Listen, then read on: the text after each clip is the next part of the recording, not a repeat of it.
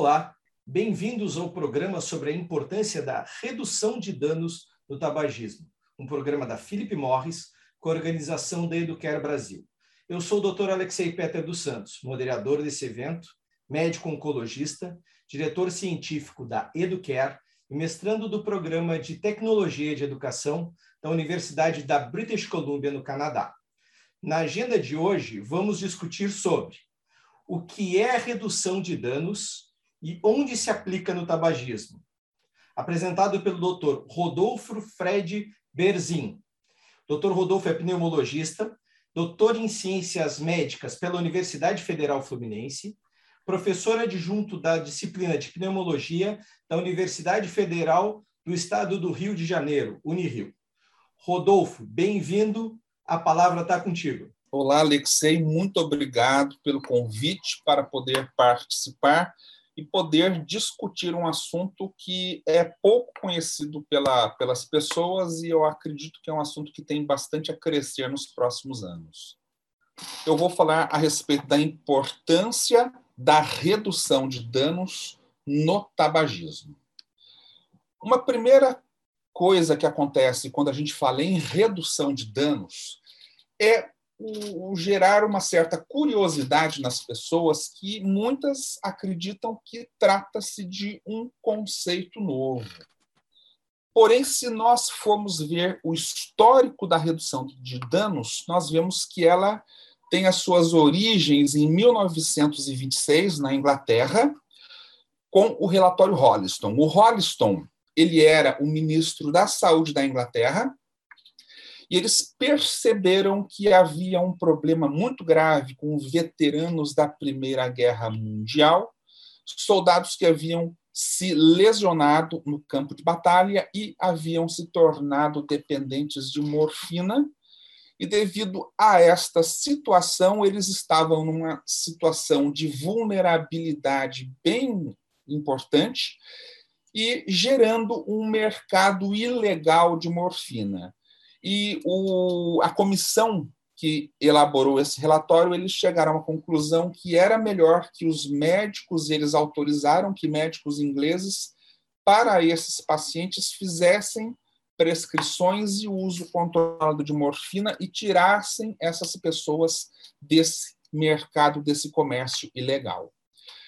Em 84, já na Holanda, em Amsterdã, ocorreu o primeiro programa de troca de seringas que focava conter a disseminação da hepatite B.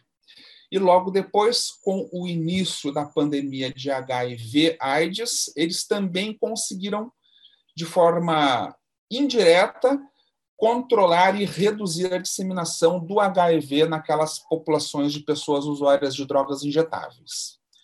Em 89 ocorreu o primeiro programa brasileiro na prefeitura de Santos, porém esse programa ele foi é, cancelado, ele não deu continuidade porque o Ministério Público naquela época considerou que aquele programa ele era apologia às drogas. Lembrando uma questão importante aqui, sempre que um programa de redução de danos ele começa a ser realizado, ele é alvo de bastante incompreensão por grande parte das pessoas e da sociedade. E finalmente em 95 a Universidade Federal da Bahia eles conseguiram realizar o primeiro programa oficial de redução de danos é, realizado no Brasil. Então, a redução de danos é um conjunto de políticas e práticas cujo objetivo é reduzir os danos associados ao uso de drogas psicoativas em pessoas que não podem ou que não querem parar de usar drogas. Então, a redução de danos ela tem alguns pilares, que é o pragmatismo, a tolerância e a compreensão da diversidade entre as pessoas. E a redução de danos é um conceito que surgiu do contexto da adicção de drogas. E como a redução de danos se aplica no nosso dia a dia? Será que ela se aplica nos estilos de vida e nos comportamentos diários nossos e das pessoas. Então, a redução de danos nas questões dia, do dia a dia, nós sabemos que pessoas fazem escolhas para estilo de vida menos saudável, apesar de suas consequências. É o paciente diabético que não ajusta os seus hábitos alimentares, o paciente com doença coronariana que mantém uma vida sedentária, apesar das orientações do cardiologista, portadores de DPOC, que, apesar de orientações dos médicos, continuam a fumar. Então, a redução de danos ela considera que aceitar algum nível de nossos maus comportamentos são inevitáveis. Portanto, a meta é minimizar os danos que as pessoas sofrem como consequência desses maus hábitos. Um exemplo muito interessante de redução de danos é a campanha Se Beber Não Dirija.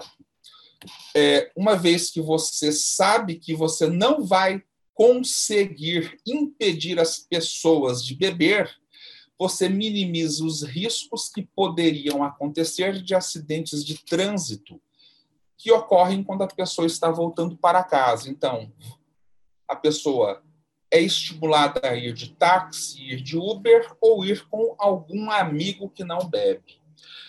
Pessoas que fazem bronzeamento solar naqueles horários mais insalubres, fica lá entre 11 e 1 da tarde na praia, sabendo os danos que aquele sol escaldante vai produzir na pele, usam protetores solares. É, pessoas que comem doce de forma compulsiva substituem o açúcar por outros adoçantes. Pessoas que fazem sexo casual se defendem das DSTs através do uso de preservativo. Se a redução de danos se aplica a esses outros conceitos, porque ela não poderia se aplicar na questão do, das pessoas que não conseguem parar de fumar? Então, a gente vê que a redução de danos ela considera que mudança no estilo de vida é claro, tanto para os médicos como para os pacientes, mas muitos pacientes permanecem relutantes e se sentem incapazes de mudar o seu estilo de vida. Mas e no tabagismo? Como isso se aplicaria? Nós temos diretrizes de várias sociedades e essas diretrizes elas são relativamente bem detalhadas em relação ao que fazer para ajudar o nosso paciente a deixar de fumar a abordagem do paciente, a terapia farmacológica que nós devemos fazer com o paciente. Então, as diretrizes, elas não contemplam a questão dos pacientes que declaradamente se recusam a parar de fumar e os pacientes que não conseguem parar de fumar. Então, parar de fumar evidentemente, é de longe a melhor opção. Mas a inovação poderia dar alternativas menos prejudiciais, desempenhando um papel na redução de danos. E a primeira associação, a primeira sociedade que dá uma proposta em relação a esse assunto é a American Cancer Society, que em 2018 propôs que nos Estados Unidos seja eliminado todo tabaco que funcione através da combustão. A American Cancer Society acredita que se você eliminar o tabaco queimado, você teria uma grande possibilidade de reduzir bastante os casos de câncer tabaco relacionados. Então, esse tipo de proposta de redução de danos nos moldes da American Cancer Society, ele pressupõe produtos de nicotina não combustíveis. E duas alternativas populares existentes atualmente é o tabaco aquecido, que trabalha através do aquecimento do tabaco, porém sem a combustão dessas folhas de tabaco, e o cigarro eletrônico, que trabalha através do aquecimento de um líquido que vaporiza e aí é inalado pelos pacientes. Nós sabemos que o cigarro, quando sofre combustão, ele libera nicotina, que é responsável pela dependência, cerca de 7 mil substâncias químicas, monóxido de carbono, que é muito tóxico, e cerca de 70 substâncias carcinogênicas. Então, o cigarro tradicional, a combustão, ele trabalha a temperaturas muito elevadas, próximo a mil graus Celsius, e isso é responsável pela liberação de grande parte da toxicidade do cigarro. Enquanto o cigarro eletrônico e o tabaco aquecido, ele trabalha sem combustão, se houver alguma combustão é pouca, então ele é menos tóxico, sem partículas sólidas e devido a quase nenhuma pirólise, ele produz menos radicais, menos produtos secundários, menos reações térmicas, e a partir daqui nós consideramos a questão que há uma redução de danos nesses produtos. Então, vaporizar ou usar o tabaco aquecido é mais seguro do ponto de vista químico e toxicológico. Aqui a gente tem imagens de vários produtos é, de cigarro eletrônico e aqui uma foto do tabaco aquecido. Para quem não conhece, o cigarro eletrônico funciona com uma bateria que alimenta um circuito elétrico que aquece um compartimento contendo líquido, e esse líquido, com o aquecimento, vai se vaporizar e a pessoa que está utilizando o aparelho vai inalar este vapor. Já o tabaco aquecido, eu vou falar um pouquinho mais, porque ele é menos conhecido. Ele é composto de um case, este case contém uma bateria, temos o aquecedor de tabaco, que é ele recebe uma carga ao ser introduzido neste case. Neste aquecedor de tabaco é introduzido o cartucho de tabaco. Ao ser introduzido neste aquecedor, ele é perfurado por uma lâmina que pega todo o diâmetro longitudinal deste, deste cartucho de tabaco. Ao ser acionado este botão, esta lâmina aquece a uma temperatura que não é suficiente para produzir a queima desse tabaco, porém, ele leva à evaporação da umidade contida nessas folhas e aí se forma o aerossol que é inalado pela pessoa que usa este aparelho. Essa tabela é de extrema importância porque ela faz uma comparação da composição química da fumaça do cigarro, do tabaco aquecido e do cigarro eletrônico. E vamos ver, por exemplo, para o formaldeído, a gente vai ter na fumaça do cigarro uma concentração de 1,54 elevado a 10 a menos 1. Quando a gente vai para os aerossóis, tanto do tabaco aquecido como do cigarro eletrônico, a gente vai ter uma concentração de grandeza de 10 a menos 2 e 10 a menos 3. Então, é como se nós dividíssemos essa concentração ou por 100 ou por 1000.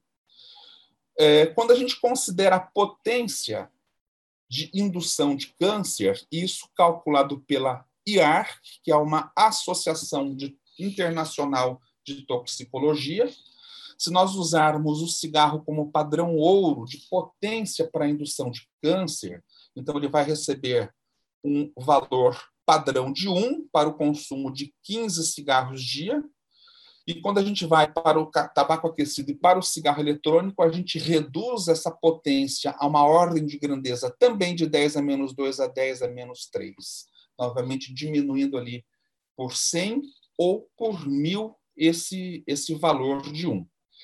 E o risco médio de indução de câncer ao longo da vida, também considerando para 15 cigarros dia, considerando o cigarro tradicional, a combustão é, como padrão ouro para, essa, para, essa, para esse cálculo, também pela IARC, a gente reduz em 0,024 e 0,04 o, a, o risco de indução de câncer ao longo da vida quando a gente troca tanto para o tabaco aquecido como para o cigarro eletrônico. Então a gente vê que a gente tem uma diferença que não é uma diferença pequena estatisticamente questionável, nós temos uma diferença muito grande. E a questão regulatória desses produtos? O tabaco aquecido foi é, autorizado pelo FDA para comercialização nos Estados Unidos agora em julho de 2020 na América Latina, o tabaco aquecido foi liberado agora em março de 2021 no Uruguai.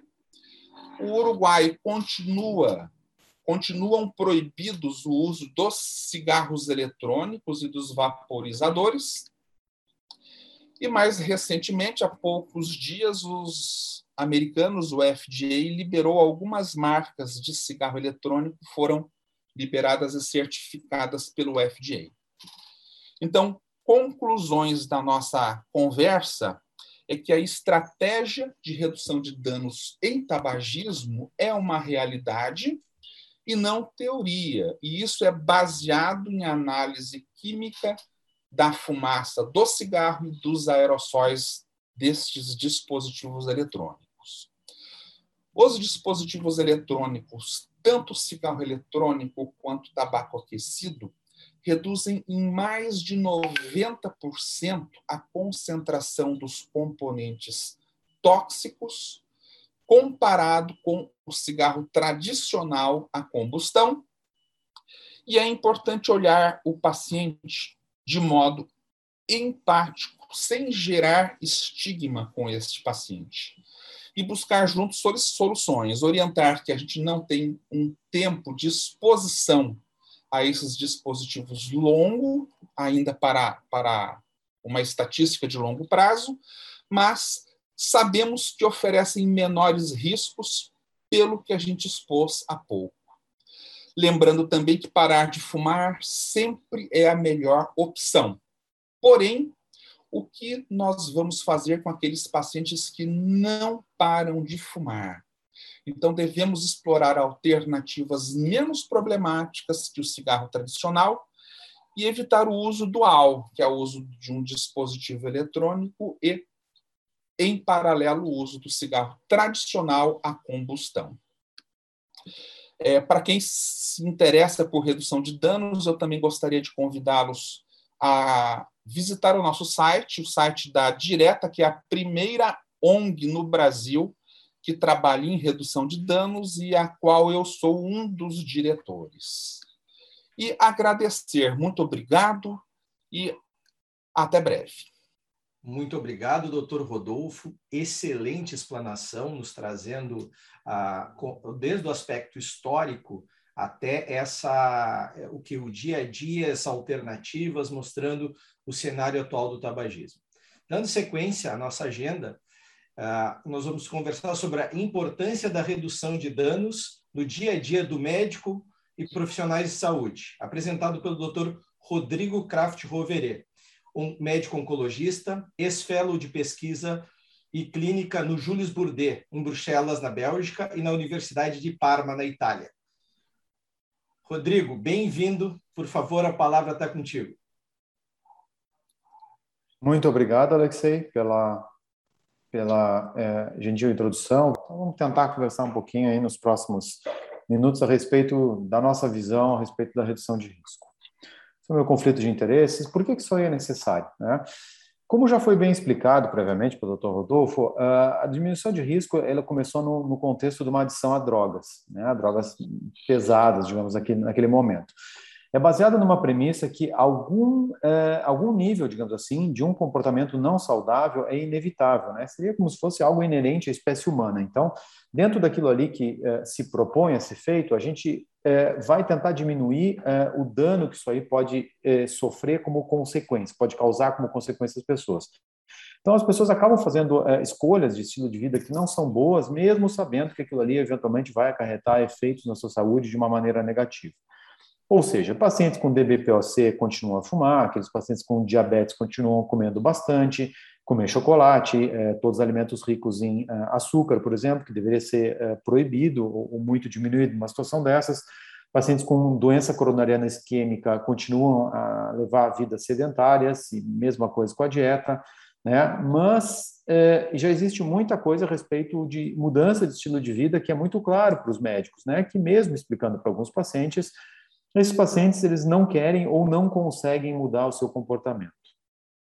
Então a história da adição às drogas, né? Então, como exemplo, a gente tem o uso de drogas EV aumentaram enormemente o risco de HIV, AIDS e hepatite. Né? Então, o que, que era a ideia inicial? Erradicar completamente a adição a drogas. O resultado foi uma falha. Né? E a solução foi a distribuição de agulhas e seringas uh, limpas para aqueles que não conseguem controlar a, o, seu, o seu vício. Né? E qual foi o desfecho disso? As pessoas ainda é, usam drogas, mas a gente tem menos doenças relacionadas a essas drogas. Aí tem a história da, da AIDS, né? Que isso aqui é sempre bastante emblemático, principalmente para algumas pessoas como nós, ainda que crianças, acabaram é, vivendo o começo dessa o começo dessa era, depois já na época como estudante de medicina chegar aos primeiros é, é, tratamentos antirretrovirais realmente potentes, né? Então por tudo isso aí se passou muito tempo e naquele momento era algo que causava muito muito estresse, né? Na comunidade comunidade médica mundial, na população toda. Em 1981, o primeiro caso de AIDS foi reportado. Né? Em 1983, a AIDS acabou sendo uma epidemia mundial, né? permanece até hoje. Dez anos depois, o Papa João, João Paulo II é, acabou comentando que a abstinência sexual é a única maneira da gente derrubar essa pandemia. Né? Já se tinha uma ideia muito melhor de como essa doença era transmitida. Na teoria, é uma excelente ideia. Né? No momento que a gente não faz, é, é, não, não tem uso de sexo, principalmente dentro de pessoas que não são casadas, isso aí seria a maneira ideal da gente conseguir combater o, o, vírus, né? Mas infelizmente na realidade é aquilo que a gente comentou, o ser humano ele não se comporta assim. A gente não tem como atribuir algo uh, que sabe que não vai funcionar, né? Por questão de comportamento. Então, na realidade isso aí não, não tinha como se conseguir.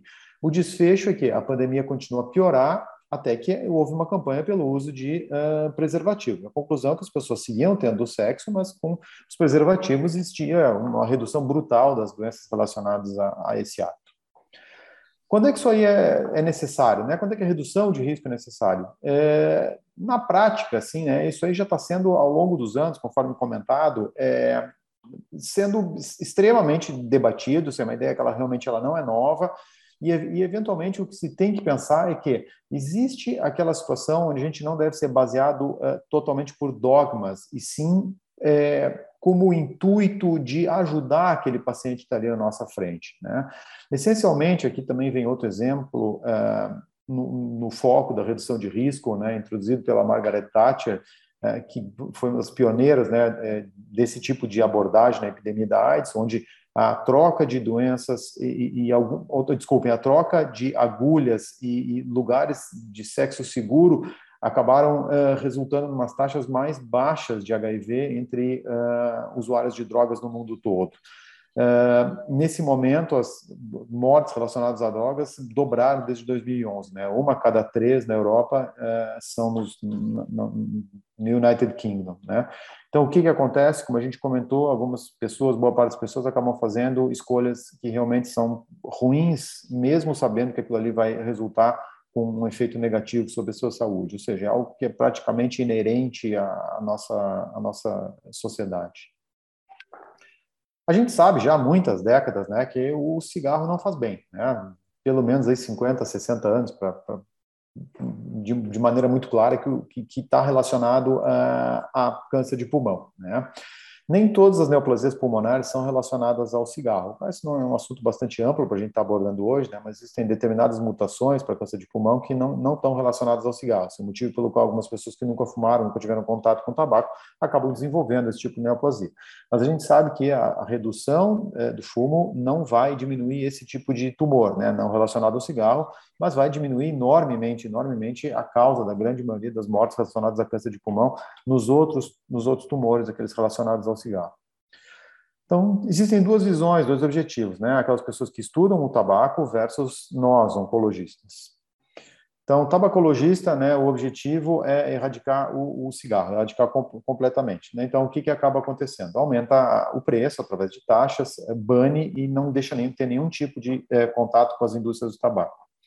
O oncologista, né, a gente acaba erradicando, uh, o nosso objetivo é erradicar as doenças relacionadas ao cigarro e as mortes, né, o que a gente tem que fazer. Às vezes, não necessariamente é, é, simplesmente erradicar alguma coisa, que seria muito difícil na prática, mas pelo menos tentar reduzir o impacto que isso vai ter na sociedade. Então, o que, que a gente chega para o paciente é diminuir o cigarro ou parar completamente cigarro, e naqueles casos escolhidos de pacientes que não querem ou simplesmente não conseguem parar, talvez pensar em terapias alternativas ao cigarro, né, que foi explicado agora com e-cigarettes e cigarros combustíveis.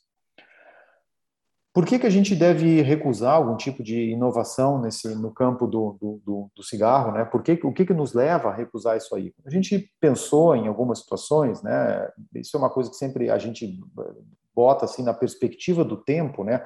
A olho de que essas coisas vão mudando ao longo do tempo. Então, os carros aí há 50, 60 anos atrás, eles eram carros muito menos seguros do que os de agora, né? Muito por conta de que os itens de segurança deles eram, eram muito muito pobres, né? Nesses modelos clássicos. Conforme foi uh, melhorando, foi os carros foram atingindo velocidades maiores como média, acabaram se descobrindo ou se criando uh, eventuais ferramentas que podiam diminuir a probabilidade de o paciente, se não sofrer um, um, um acidente, mas diminuir o impacto que aquele acidente teria em cima do, do paciente, né? Então, cintos de segurança, airbags, uh, freios a disco, algumas, é, alguns mecanismos ainda mais novos, né, como frenagem automática e assim por diante. Para aqueles pacientes que não têm uma dieta saudável, então, stent cardiológico, antiagregante plaquetário, estatinas, né? O paciente que necessariamente tem que é, tomar o banho de sol dele lá, às vezes no pior horário possível, é uma coisa que nesse estado que nós estamos, que eu estou agora, é, existe uma cultura bastante grande disso, então se criou o bloqueador solar. A pessoa que não consegue ficar sem o açúcar, talvez é, um adoçante, né? E em relação ao sexo, é, a vacinação, que está agora em vias de, de, diminuir enormemente, talvez até erradicar um tipo de neoplasia, neoplasia de colo de útero, né? E, e, e condoms, né? Camisinhas. Então, por que, que a gente, se tem toda essa gama, foi só alguns exemplos, a gente podia dar muitos mais aqui, todos esses exemplos a gente tem redução de risco, porque a gente não pensa nisso para cigarro também, né? Existe aquilo do estigma, né, do paciente que fuma tanto pacientes é, que fumam quanto aqueles que não fumam, eles acabam é, tendo algum tipo de estigma relacionado ao, câncer de pulmão. Né? 80% deles acontecem em fumantes e 8% deles vai desenvolver algum tipo de câncer de pulmão. Se a gente pensar na população geral, né, quando a gente trata com números realmente enormes de pacientes tabagistas, isso aqui é um impacto gigantesco até no nosso sistema de saúde. Né?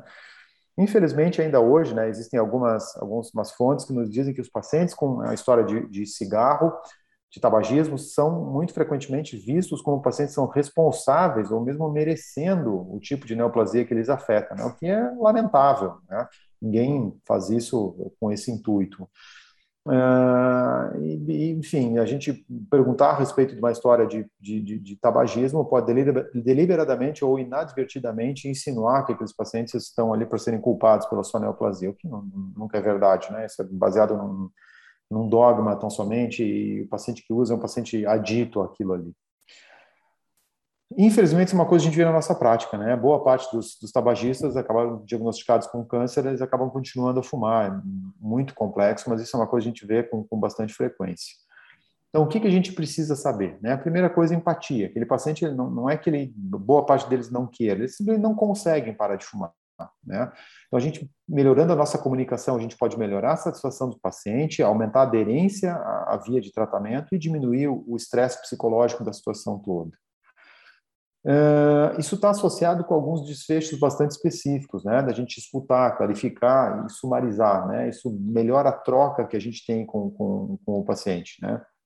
E principalmente ter certeza que aquele paciente está conseguindo entender e está eh, levando, está tá entendendo nossos questionamentos, né? O que a gente está conversando com ele e que isso eventualmente vai ser uma conversa que vai melhorar, eh, que vai ajudá-lo a melhorar nas, nas decisões que ele, que ele toma, né?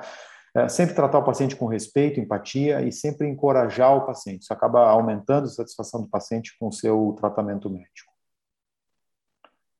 95% deles, conforme eu comentei, reportam algum tipo de estigma, né?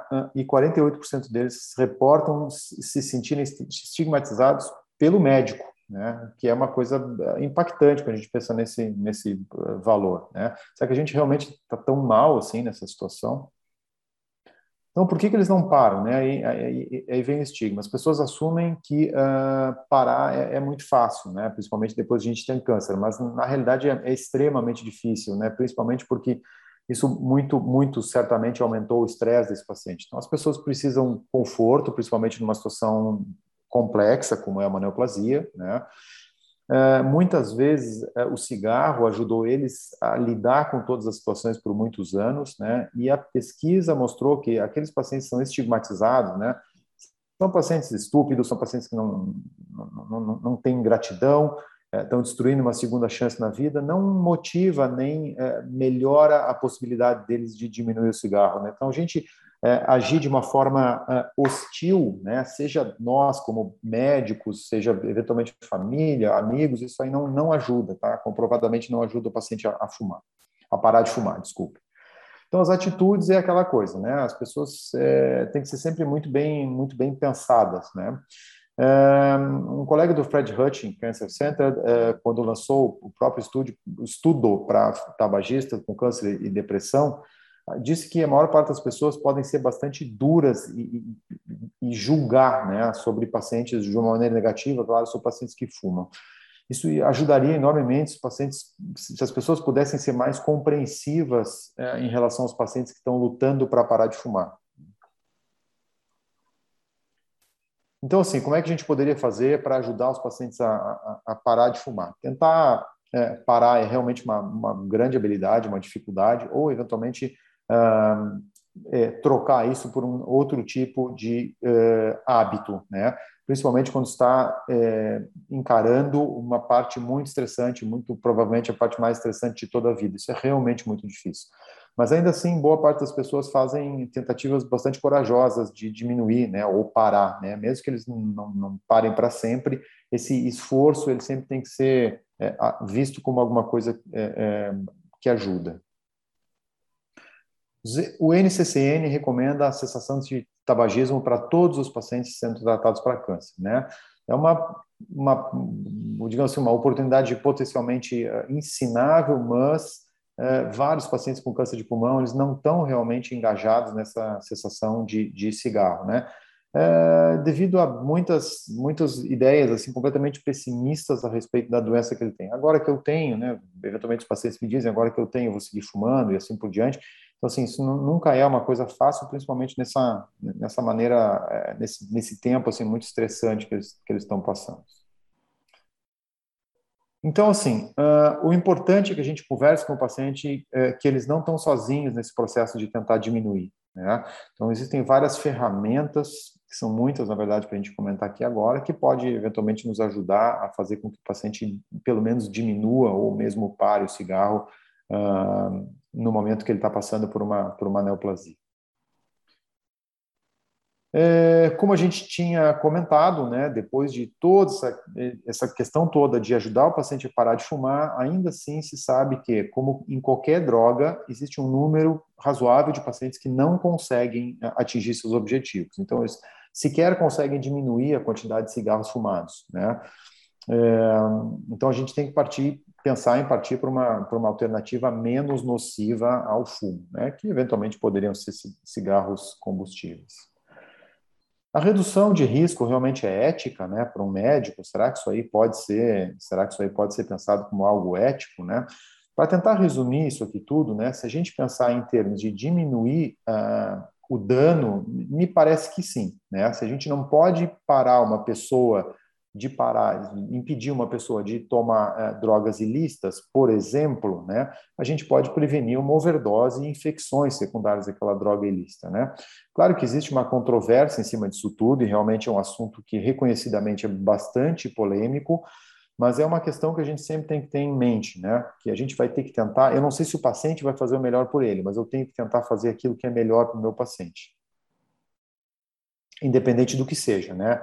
É, no máximo alto grau que a gente conseguir. Sempre, idealmente, parar de fumar, mas se não conseguisse, pensar em alguma alternativa.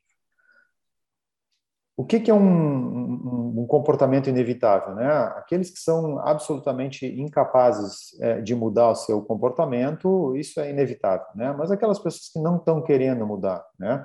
isso realmente talvez é, seria considerado um comportamento inevitável.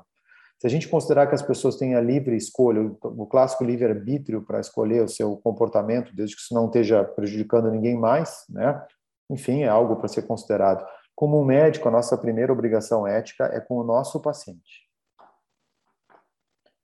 Então, existem algumas objeções a isso. Né? A primeira delas é errado, porque isso condena ou mesmo pro, promove né, um, um comportamento que não é saudável. Né?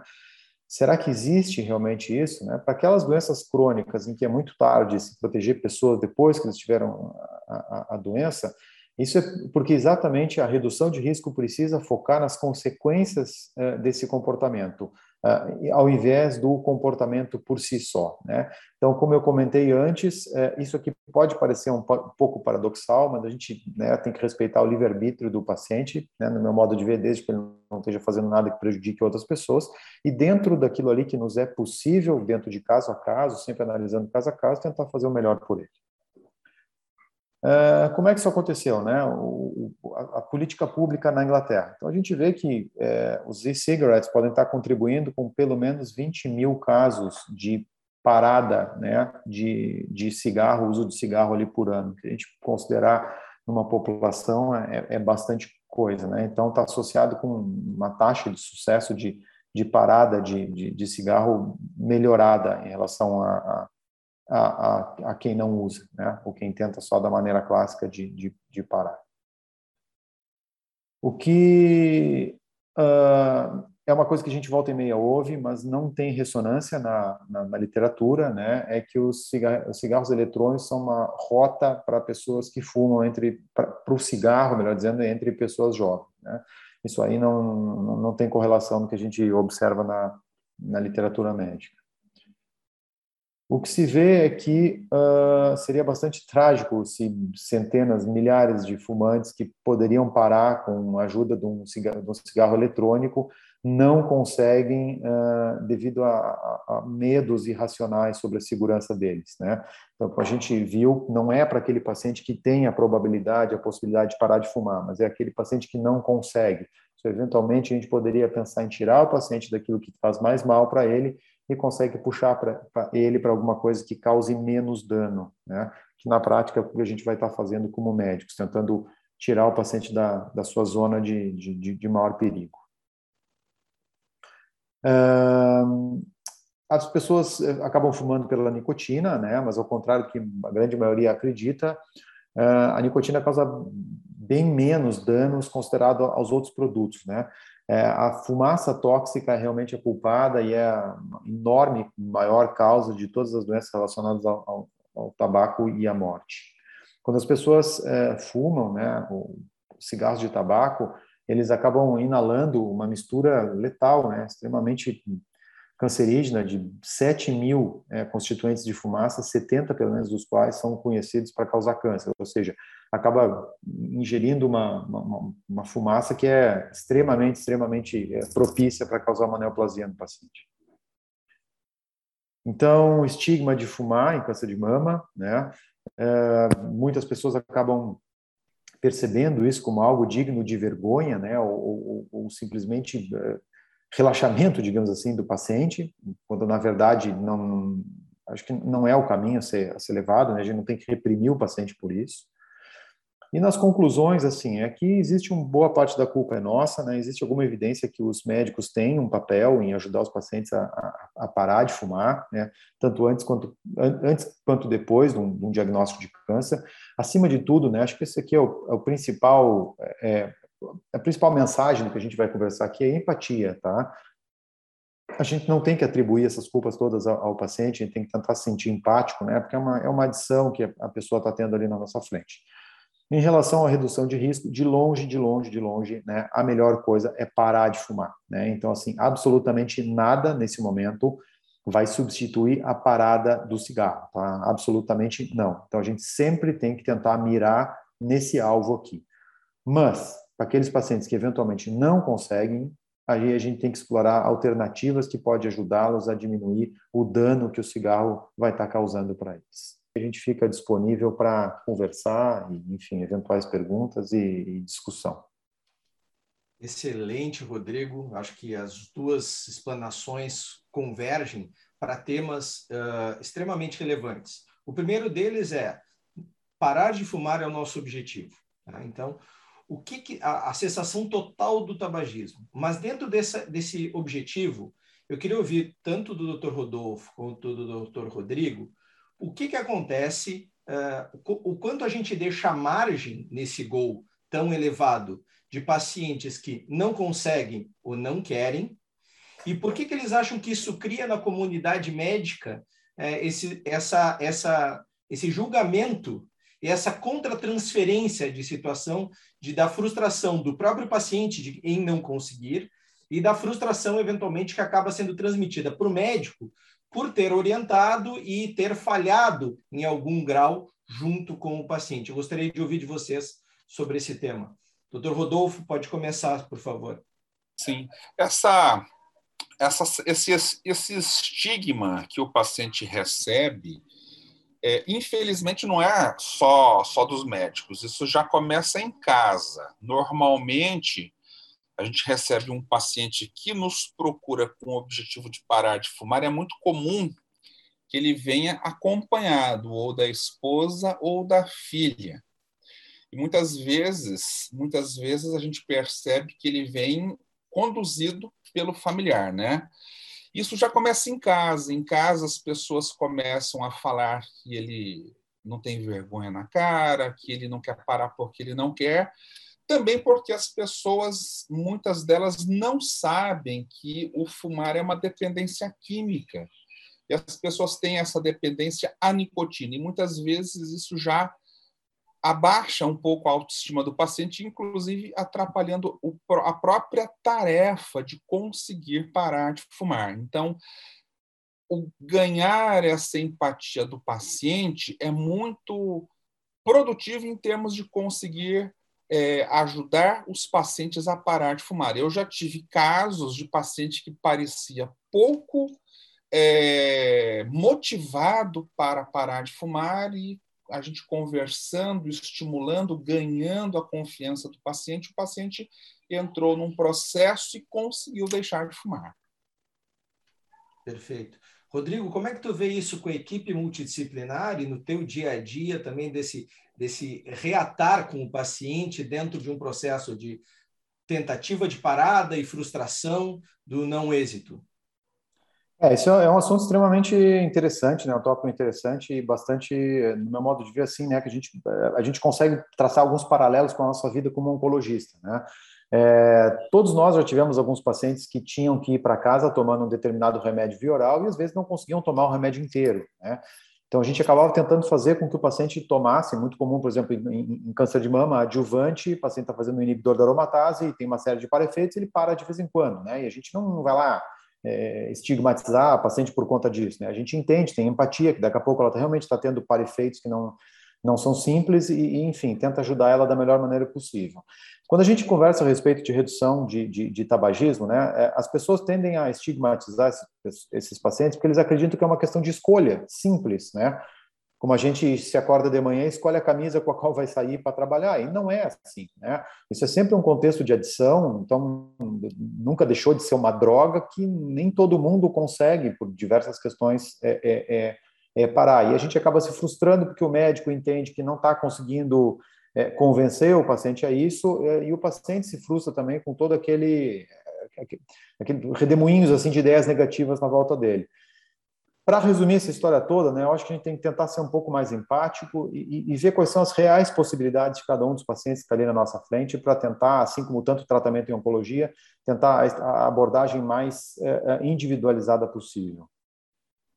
Perfeito. Nas duas apresentações, vocês mostraram um componente histórico, né, que a discussão de redução de danos vai completar quase que 100 anos, começou em é. 1926. Gostaria de ouvir de vocês em que ponto nós estamos no nosso meio no Brasil para poder uh, avançar com esses conceitos ou se nós estamos ainda dentro de um cenário de que uh, a gente não está aplicando redução de danos no tabagismo. No, no meu modo de ver, né, principalmente é, comparando com já faz alguns anos, né, mas comparando com o tempo que eu morei, que eu morei na morei fora do Brasil, especificamente na Europa, a gente nota que as pessoas, principalmente jovens aqui no Brasil, eles fumam muito menos do que o jovem europeu. Não dá nem para a gente comparar. Então, assim, no programa de cessação de tabagismo como, como um todo, eu não tenho dúvida que o Brasil é modelo perto de países, pelo menos europeus, do, do Oeste. Em relação a toda a conversa que a gente está tendo aqui, eu ainda acho que a gente está muito longe, tá? A minha percepção geral é que eh, a gente ainda, ainda estaria longe de pensar em estabelecer uma situação dessas como é, uma alternativa viável para esse subgrupo de pacientes que não consegue parar. Doutor Rodolfo, como é que o senhor encara assim no seu dia a dia e no... esses novos uh, artifícios e, e, medicações que existem e alternativas que existem? O quanto isso já está permeando o nosso dia a dia? Então, infelizmente no Brasil a gente é, a gente está nem engatilhando nós engatinhando nós estamos nós estamos num período que é, a gente não tem nenhum desses dispositivos legalizados no Brasil a Anvisa ela ainda não permite o uso desses dispositivos e a gente tem uma abordagem é, bastante desfavorável. Então, as pessoas, a abordagem que a gente vê quando a gente lê alguma notícia, quando a gente vê alguma coisa a respeito do assunto, a gente tem uma abordagem bastante desfavorável. Então, muitos pacientes ainda têm receio. Quando a gente chega até a pensar em conversar, o paciente já acha que aquilo ali não é uma boa alternativa. Então, a gente ainda precisa caminhar um bocado para a gente conseguir viabilizar a redução de danos em tabagismo no Brasil. Vocês concordariam com as afirmativas que o nosso objetivo hoje no Brasil é a cessação do tabagismo e que a nossa principal arma passa pela empatia com o paciente e, pelo, e principalmente pelo não julgamento das condições e situações que levam à falha? Sim, o objetivo principal é você tentar a cessação com o nosso paciente, uma vez que por diversos motivos a gente veja que aquilo não é uma possibilidade de pelo menos de curto e médio prazo, aí sim tentaríamos uma redução de danos com o paciente. Muito bem. Concordo também, concordo. É, eu considero o nosso programa extremamente informativo e acho que a discussão é, ela avança, mas em função do tempo, eu vou deixar agora um momento para as considerações finais do Dr. Rodolfo. A gente sabe que a cessação ao tabagismo é prioridade. É, então, primeiro, vamos tentar fazer os nossos pacientes pararem de fumar. Aquele grupo que não para pelos motivos mais variados, a gente, infelizmente, ainda não tem como oferecer para esses pacientes, por questões regulatórias, é, programas de redução de danos. Doutor Rodrigo, suas considerações finais. É, muito de acordo com o que o doutor Rodolfo falou, né? Nossa nossa prioridade, a gente sempre tem que estar, tá, a gente sempre tem que estar tá, uh, uh, uh, mirando para aquilo que é o mais alto, né? Que é parar o cigarro, né? A gente para isso aí completamente. Infelizmente, alguns pacientes eh, não conseguem, como a gente conversou aqui agora, e são nesses pacientes para quem a gente tem que pensar numa terapia alternativa, né? Eu acho que não adianta a gente entrar naquilo de 8 ou 80, né, porque isso aí a gente não vai estar ajudando o nosso paciente. Né? E pelo menos agora a gente começar a discutir essa ideia, né, seja ela aceita pela maioria das pessoas, seja não, mas pelo menos uma introdução de uma ideia de redução de risco no, no, no tabagismo, porque eventualmente isso é uma coisa que vai poder nos ajudar é, num futuro próximo a, a, a, nos, ajudar os nossos pacientes. Né? Sempre lembrando daquela frase, empatia acima de tudo. Né? Uh, e pensar que mesmo que o paciente não faça tudo aquilo que a gente gostaria que ele fizesse, a nossa obrigação é, no meu modo de ver, é sempre estar fazendo o nosso melhor para tentar ajudar o paciente dentro da possibilidade que a gente tem. Então, agradeço a todos, em especial aos nossos palestrantes, Dr. Rodolfo, Dr. Rodrigo, que abrilhantaram o evento. Esse foi o programa sobre a importância da redução de danos no tabagismo. Muito obrigado. Participe desse programa. Esperamos vocês na plataforma Educare Brasil.